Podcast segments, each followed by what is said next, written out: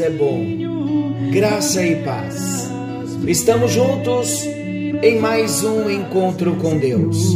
Eu sou o pastor Paulo Rogério e juntos nós vamos compartilhar da palavra do nosso Deus. Porque esse Deus é maravilhoso. Estamos falando do arrependimento requisito ou um pré-requisito para a salvação. Ninguém entrará no céu se não passar pela experiência do arrependimento. E desde o início que estamos falando de arrependimento, nós temos ouvido esta canção. Eu quero voltar ao início de tudo. Eu quero voltar ao primeiro amor. E nós dissemos que falaríamos sobre a igreja de Éfeso em Apocalipse capítulo 2. Uma igreja operosa, uma igreja que guardou muitos princípios da palavra mas uma igreja que fracassou tremendamente. Esta igreja, ela perdeu o primeiro amor. Vamos ler o texto da palavra de Deus, Apocalipse capítulo 2. Vamos juntos? Apocalipse capítulo 2, Apocalipse, o último livro da Bíblia, o último livro do Novo Testamento. Carta à Igreja de Éfeso. Vamos à leitura. São só sete versículos. Ao anjo da igreja em Éfeso escreve: Estas coisas diz aquele que conserva na mão direita as sete estrelas e que anda no meio dos sete candeeiros de ouro. Olha agora a mensagem para a igreja de Éfeso. Conheço as tuas obras, tanto o teu labor como a tua perseverança, e que não podes suportar maus, homens maus e que puseste à prova os que a si mesmos se declaram apóstolos e não são, e os achaste mentirosos, e tens perseverança, e suportastes provas por causa do meu nome, e não te deixaste esmorecer. Tenho, porém, contra ti que abandonaste o teu primeiro amor. Lembra-te, pois, de onde caíste Arrepende-te e volta à prática das primeiras obras. E se não, venho a ti e moverei do seu lugar o teu candeeiro, caso não te arrependas. Tens, contudo, a teu favor que odeias as obras dos nicolaítas, as quais eu também odeio.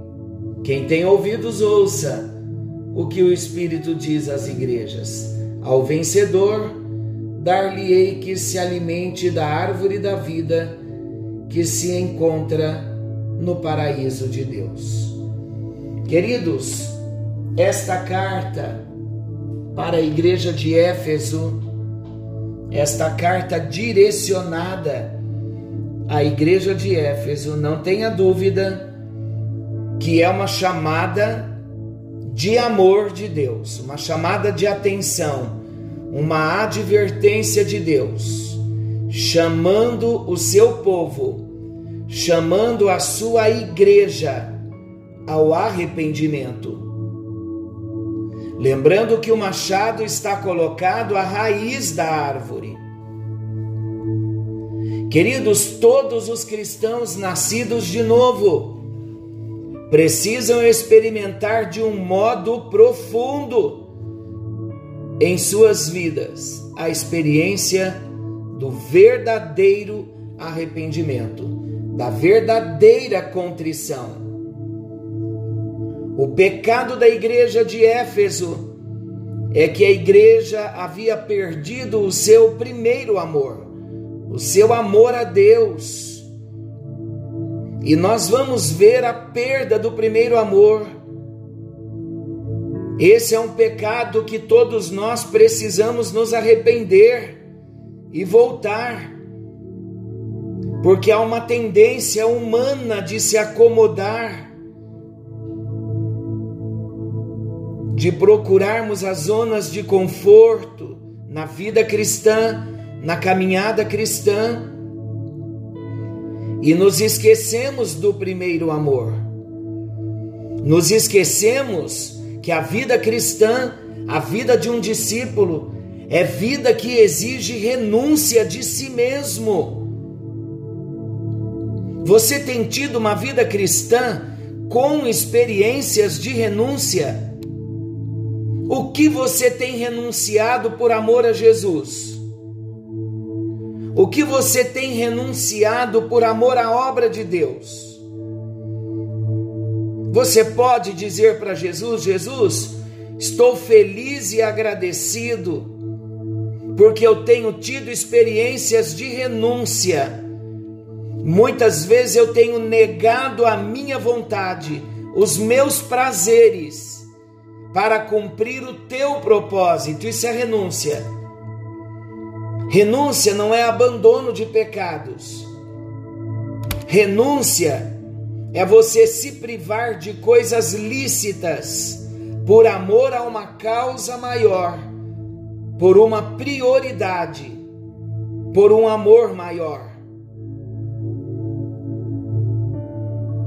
Então já começamos a ver sobre o primeiro amor. Será que estamos vivendo o primeiro amor? Uma evidência de que estamos vivendo continuamente o primeiro amor é a renúncia na nossa vida. A renúncia, queridos, ela diz muito na vida de um cristão. Alguns, quando estudam Apocalipse 2, que leem esta carta, a mensagem para a igreja de Éfeso, muitos pensam que se o primeiro amor nos leva ao trabalho, então a perda do primeiro amor poderia ser definida como uma diminuição da produtividade. Eu vou melhorar a frase. Muitos pensam que amam a Deus pelo trabalho que fazem para Deus. Se o trabalho que fizemos ou que fazemos para o nosso Deus, se a motivação que nos leva a esse trabalho não for uma motivação correta, um amor verdadeiro ao Senhor, nem o meu trabalho ele recebe. Porque vocês concordam comigo que tem muitas pessoas operosas que não amam a Deus? Na igreja de Éfeso foi isso. Eles não diminuíram a produtividade deles. Então a perda do primeiro amor não pode ser definida como uma diminuição de produtividade. Se eu estou trabalhando para Jesus, eu o amo mais. Se eu não estou trabalhando, eu o amo menos. Não. A perda, a diminuição da produtividade não caracteriza a perda do primeiro amor. Lembrando que a igreja de Éfeso era uma igreja operosa. Agora, de acordo com a mensagem de Jesus na carta à igreja de Éfeso, a perda do primeiro amor, queridos, não é apenas uma questão de relaxarmos no trabalho de Deus. Porque o Senhor mesmo estava dizendo: Conheço as tuas obras, Eu conheço o teu labor, como a tua perseverança. Agora, tem um detalhe aqui também.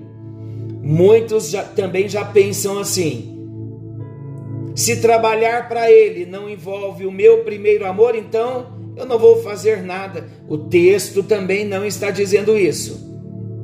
O texto é claro: conheço as tuas obras, sinal que a igreja trabalhava. Então eu não posso dizer que o primeiro amor não está ligado ao trabalho. Eu disse que a evidência do primeiro amor não está relacionada à diminuição de produtividade, com base na carta à igreja de Éfeso. Porque o Senhor disse para a igreja: Conheço as tuas obras. Era uma igreja laboriosa, trabalhavam muito. Eu pergunto para você: você tem trabalhado para Jesus? Tem feito as suas renúncias por amor ao trabalho de Jesus? Trabalho de Jesus envolve igreja, obra de Deus, igreja e também o trabalho missionário, missões, evangelismo e discipulado. Ele pode ver essas obras em nós, ele pode ver o labor em nós,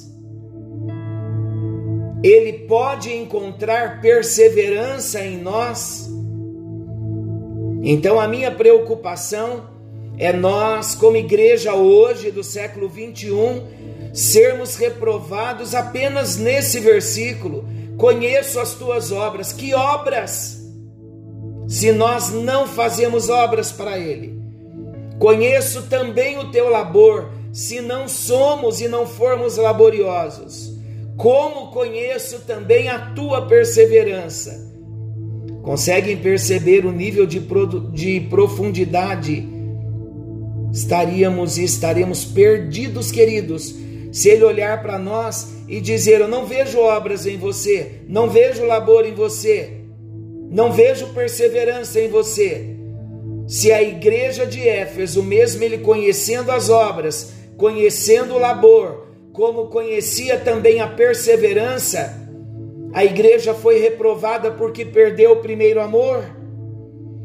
Então já aprendemos aqui e entendemos que precisamos trabalhar, precisamos ser laboriosos e precisamos perseverar.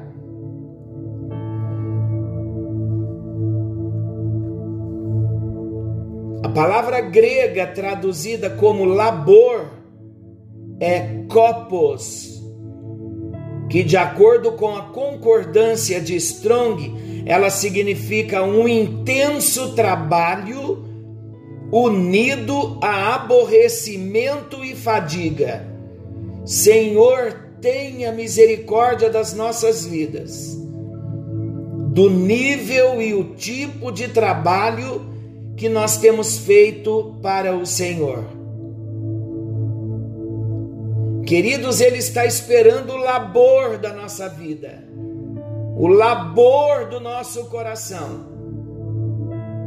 Ele está esperando esse trabalho intenso, unido com aborrecimento, quando há contrariedade, quando eu tenho que contrariar a mim mesmo e quando eu me afadigo nesta obra. Ele conhece o teu labor. Você tem sido um homem, uma mulher de Deus laborioso. Você tem sido uma pessoa laboriosa que trabalha incansavelmente para Jesus. Ele pode dizer: Eu conheço estas tuas obras, ou será que ele não está perguntando onde está o teu trabalho intenso, unido ao aborrecimento, à renúncia e à fadiga. Vivemos cansados por muitos outros motivos. Infelizmente, pela obra de Deus, estamos longe de nos cansarmos, não é assim? Queridos, esse tipo de labor seguido de perseverança por parte dos Efésios não nos permite concluirmos que eles tenham demonstrado alguma queda de produtividade no serviço ao Senhor. Foi o que falamos há pouco. Então, olhe aqui interessante. O Senhor está dizendo: Eu conheço o seu trabalho e não é qualquer trabalho.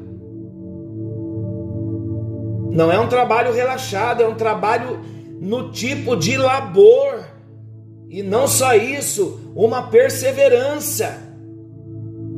Imagina um trabalho, uma pessoa laboriosa e vivendo isso numa perseverança. Queridos, a proposta do encontro com Deus é nós permitirmos Deus falar conosco. E em alguns momentos, nós temos aqui toda a entonação profética. E nesses encontros, não tenha dúvida, falando da igreja de Éfeso, eu estarei trazendo como um toque de chofar uma palavra profética para nós. Sabe por quê, queridos? Como pastor, eu tenho estado muito preocupado com a qualidade dos crentes nos dias de hoje. Tenho estado preocupado com a liderança de um modo geral nas igrejas hoje, desde o início dessa pandemia.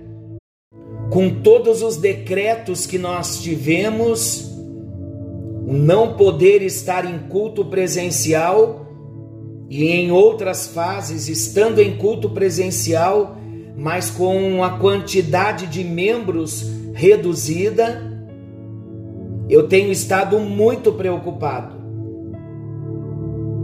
porque temos visto que o comodismo tem chegado e a impressão que nos dá é que muitos de nós estávamos só esperando oportunidades assim para vivermos o que temos para viver, uma vida comum, viver a nossa própria vida sem compromisso de estar presente, sem compromisso de uma célula, sem o compromisso de um discipulado, sem o compromisso de uma evangelização.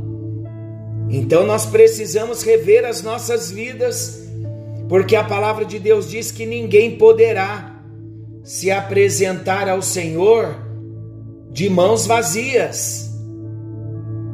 Sabe o que é isso, queridos? É a perda do primeiro amor e nós precisamos voltar. E a chamada de Deus só estamos começando. É para que voltemos. Esteja preparado para ouvir palavras fortes e de repente até palavras duras, mas são realidades. É melhor a gente ouvir agora do que sermos reprovados por Deus. E como pastor, eu tenho esse papel e chamado. É muito mais confortável nós falarmos as palavras brandas, e claro, toda palavra vem de modo brando, mas é tão bom nós falarmos só de paz, não é? Mas precisamos falar de compromisso. E Deus vai falar conosco. Querido Deus e Pai, introduzimos sobre a igreja de Éfeso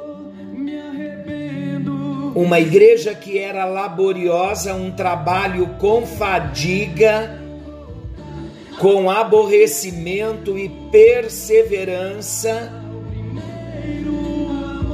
E esta igreja, com tudo que estava fazendo, ela perdeu o primeiro amor.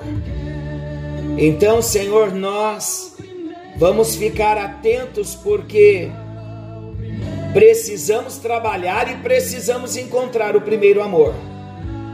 Em nome de Jesus nós oramos por um grande despertamento nesse tempo, que um milagre venha acontecer nas nossas vidas, para a tua glória e para o louvor do teu nome. Oramos em nome de Jesus. Amém e graças a Deus. Que o Senhor te abençoe, que o Senhor te guarde Querendo o bondoso Deus, amanhã estaremos de volta nesse mesmo horário com mais um encontro com Deus. Não perca! Deus estará falando conosco de um modo muito especial. Deus vos abençoe.